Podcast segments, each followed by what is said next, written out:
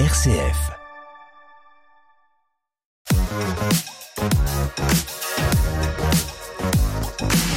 L'idée, c'est de montrer des talents qui peuvent exister sur notre territoire. Bonjour Eric, Bonjour Jérôme. bienvenue JB. Merci Jérôme, très content d'être avec toi. C'est un merveilleux artiste qui chante aussi bien notre société que notre époque, ses petits travers. Eric Frazek, bonjour. Bonjour Jérôme. Alors on est à nouveau dans ton studio à Bar-le-Duc. Ouais. Tu m'avais fait le bonheur de m'accueillir il y a deux ans. Le temps passe. C'est toi qui me fait le bonheur de m'accueillir dans ton émission. Oui, mais euh, quand on va dans ton studio, on en prend plein les yeux et puis plein les oreilles parce que tu m'avais fait le plaisir de me faire écouter l'album sur lequel tu travaillais à l'époque. Tu travaillais sur le volume 2 de, de, Béranger de Béranger.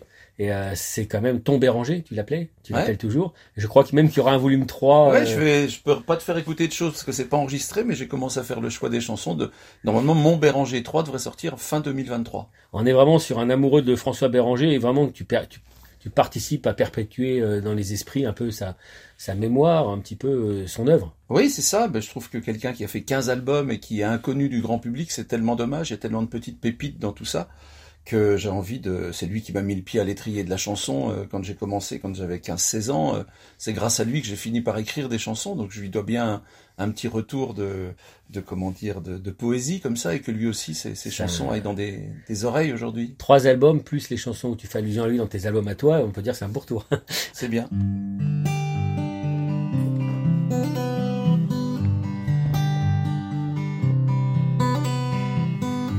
J'aimerais vous garder une vie entière. Vous allez me manquer comme l'eau à la terre. Je retiendrai longtemps pour qu'en pleurent les jours la chaleur des instants de cette vague d'amour. Que la nuit était belle, compagnon de bataille, mais demain nous appelle. Alors là, on est pour ton album à toi, le septième, je ne dis pas de bêtises. Septième album studio avec mes Septième chansons. album ouais. studio, voilà. y a des lives, il y a des voilà les Bérangers, des, des tout un tas de choses. Mais le Le septième super album live à. Bar-le-Duc, que moi j'aime beaucoup. Ouais.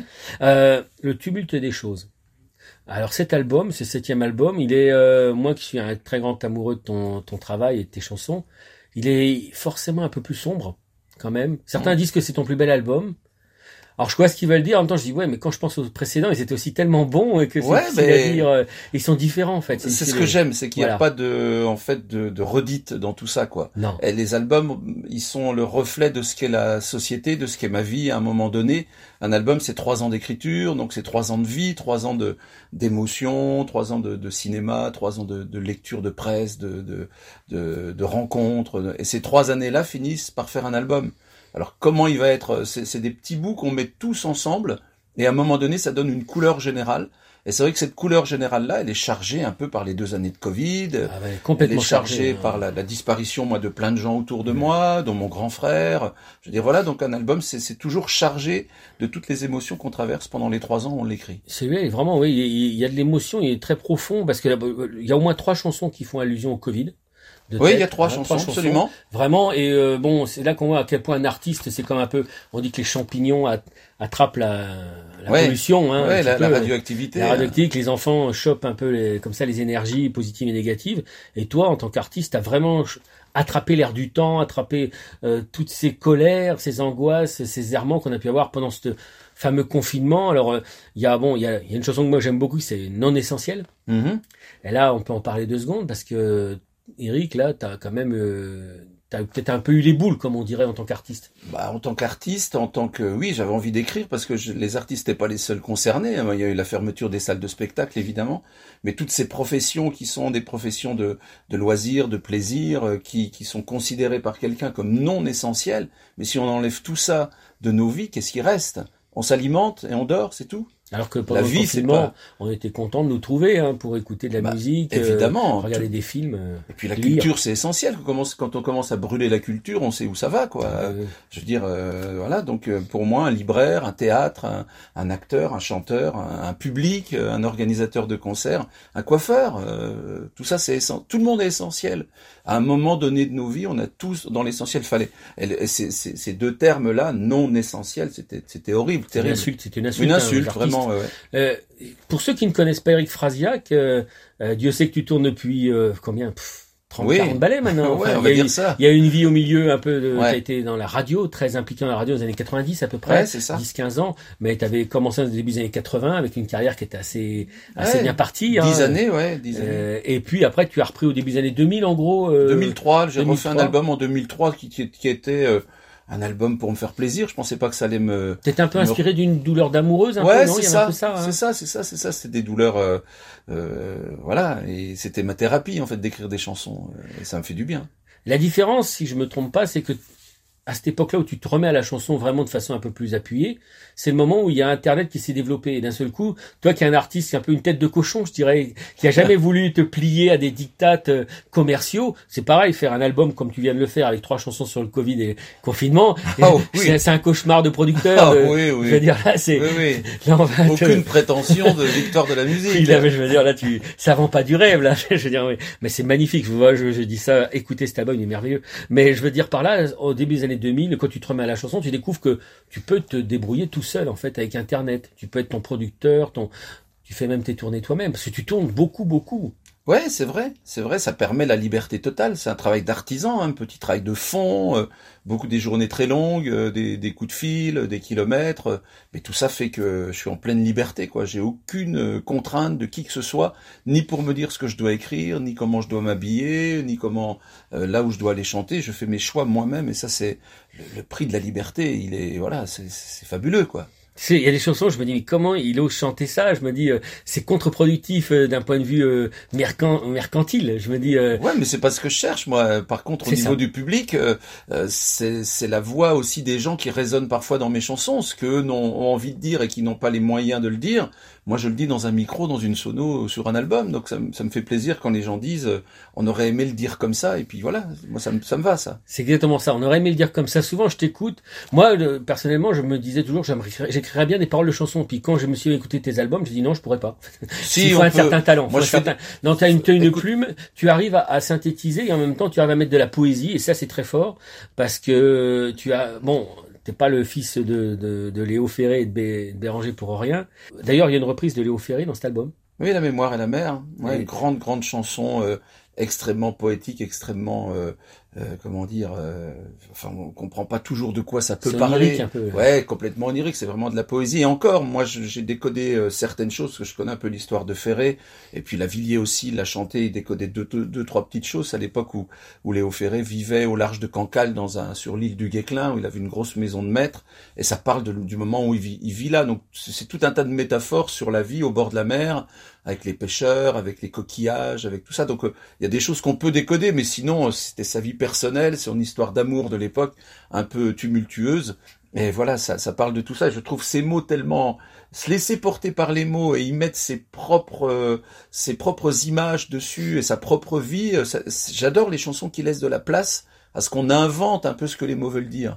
Et moi, j'aime bien écrire aussi ce genre de choses-là. J'ai écrit une chanson sur les sur tout un tas d'amis qui sont qui ont disparu pendant cette période-là, qui s'appelle l'ordre des choses. Elle peut paraître un petit peu comme ça. Euh, Cosmique. her- cosmique, hermétique, euh, mais en fait, euh, il y a, Il y ce a que je clés. dis, c'est c'est parce qu'il y a, il y, a, il y, y a une vraie signification, mais je, je m'arrange pour que chacun puisse aussi entrer par, par une petite porte et y mettre sa propre signification.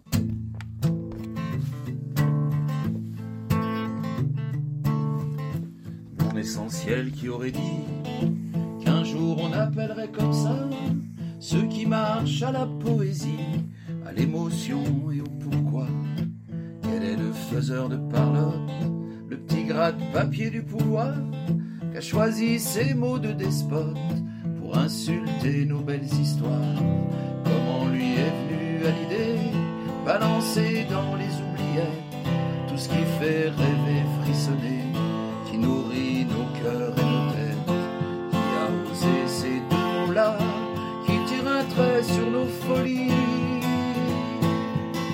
qui est assez amusant avec toi aussi, c'est que quand tu chantes du Béranger ou du Léo Ferré, on- quelqu'un qui n'aurait pas la culture euh, de ces artistes ne ferait pas la différence entre tes chansons et les leurs. Et ça, je pense que c'est un compliment que je peux te bah, faire. C'est un grand compliment parce que si on me dit que les la chanson de Léo Ferré elle colle dans les miennes ah, et qu'on dirait une chanson de moi, et c'est pas la première fois que je me le disais, même sur euh, quand tu avais repris ma gueule d'ananar. Ouais. Ça aurait pu être du phrasiaque tout court. Oui, oui, oui. C'est un standard de Léo Ferré que tu avais appris dans un précédent album, mais vraiment, et quand tu dis Béranger, je me dis ah mais oui mais ça ah oui c'est Béranger ça. Euh, ça pourrait être Phrasiac ouais, on sent vraiment que tu as été biberonné euh, dans le bon sens du terme ouais le terreau c'est le terreau dans lequel j'ai poussé et à partir de là euh, dans mes mes racines sont remplies de la sève de de, de Ferré de Béranger et, de gens comme ça qui m'ont construit c'est évident. Donc moi j'ai envie de restituer aussi cette chanson que j'ai tellement aimée dans mon écriture. Alors, je peux pas ne pas faire allusion forcément à la chanson Le Festival Grange, car bon, là encore, euh, tu es un cauchemar de producteur, comme je le dis. tu parles de quelque chose de très précis, qui va intéresser, euh, enfin, qui va, qui va parler à très peu de gens, mais tu, tu n'en as rien à fiche. Tu as fait cette chanson parce que c'est un coup de cœur, ça se voit, et tu dis aux gens, allez voir. C'est un festival Grange qui est à Montmirail. Ouais, c'est ça. Et tu, tu es vraiment très précis. Moi, j'adore parce que j'ai dans une autre vie, j'ai vécu dans Suez Marnais. J'entends ça, Cézanne, Montmirail, Esternay, ouais, mais le, bien, petit Morin, et euh, tu, tu amènes les gens à toi. C'est-à-dire tu tu, ne tu n'attends pas que les gens, euh, tu vas pas vers eux pour faire des choses faciles. Tu fais une chanson sur le Festival Grange. Moi, ça m'est pas de ça. Parce que les, les chansons sont comme des petits films. En fait, quand on va au cinéma, c'est pareil. Parfois, on va voir des, des histoires de vie qui sont euh, totalement euh, anecdotique comme ça, mais c'est une histoire. On raconte une petite histoire et on est content d'être spectateur de cette petite histoire-là. Et, et, parfois même avoir envie d'entrer dans l'histoire pour en faire partie parce que ça nous a touché, parce que ça nous a plu, parce que parce que l'histoire raconte des choses qu'on aurait aimé vivre. Et donc voilà, une chanson comme celle-là, euh, c'est c'est ça, ça, ressemble à un petit film comme ça d'une petite ville quelque part qui fait quelque chose. Oui, oui, oui. Ouais, c'est génial parce que du coup tout est possible dans tes albums. On peut trouver vraiment des choses anecdotiques. Euh, il y avait la chanson de, dans un précédent album de la pluie où t'étais étais lors d'un concert où en fait il se met à flotter gras euh, et ça t'inspire des chansons, une, des paroles assez assez drôles, assez euh, assez assez amusant. Mais t'as pas t'avais pas peur dans une chanson comme celle-là de citer tous les animateurs météo de l'époque, dont qui ne doivent plus parler à grand monde maintenant, mais ça vient des, des cartes postales aussi. Oui, et puis ça devient des choses qui sont, comment dire, euh, au niveau de, temporel, qui sont, qui, j'aime bien les chansons qui sont ancrées dans leur époque aussi. C'est-à-dire que quand on les réécoute 20 ans après, euh, c'est comme un, article de, presse. Ben on se dit ah oui, c'était là, c'était cette situation-là, c'était cet événement-là. Et j'aime bien les chansons comme ça avec des mots, euh, des mots qui collent à leur époque et qu'on aura oublié 20 ans après. Mais quand on réécoute la chanson, c'est comme si on relisait cet article de presse.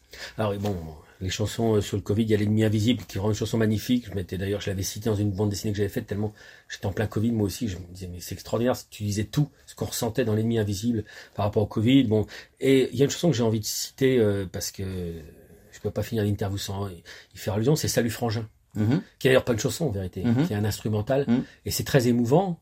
Euh, bon, il y a aussi une chanson très émouvante, hein, Galgos, je trouve. C'est une chanson sur euh, ce qu'on fait au, au lévrier, au lévrier euh, espagnol. C'est très émouvant à écouter cette chanson. Tu l'écoutes, l'émotion est forte et la musique est magnifique. Mais euh, cette chanson sur Salut Frangin, enfin c'est instrumental, c'est pour ton frère qui, qui est décédé récemment. Euh, et c'est c'est fort quoi.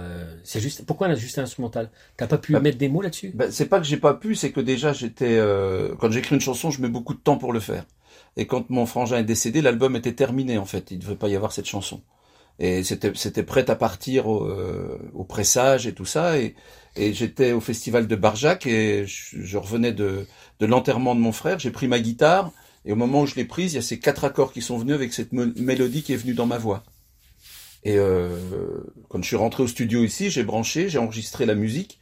Et puis euh, voilà, j'ai dit ça sera sur l'album et ça sera la chanson pour mon frère parce que je pouvais pas euh, écrire un texte en, trois minutes euh, pour pour saluer la mon frère, c'était pas possible quoi. Donc je, un jour ou l'autre, je referai quelque chose qui parlera de mon frère, mais là, euh, je trouve qu'une musique parfois, ne, les mots sont vains quoi pour exprimer certaines émotions parfois.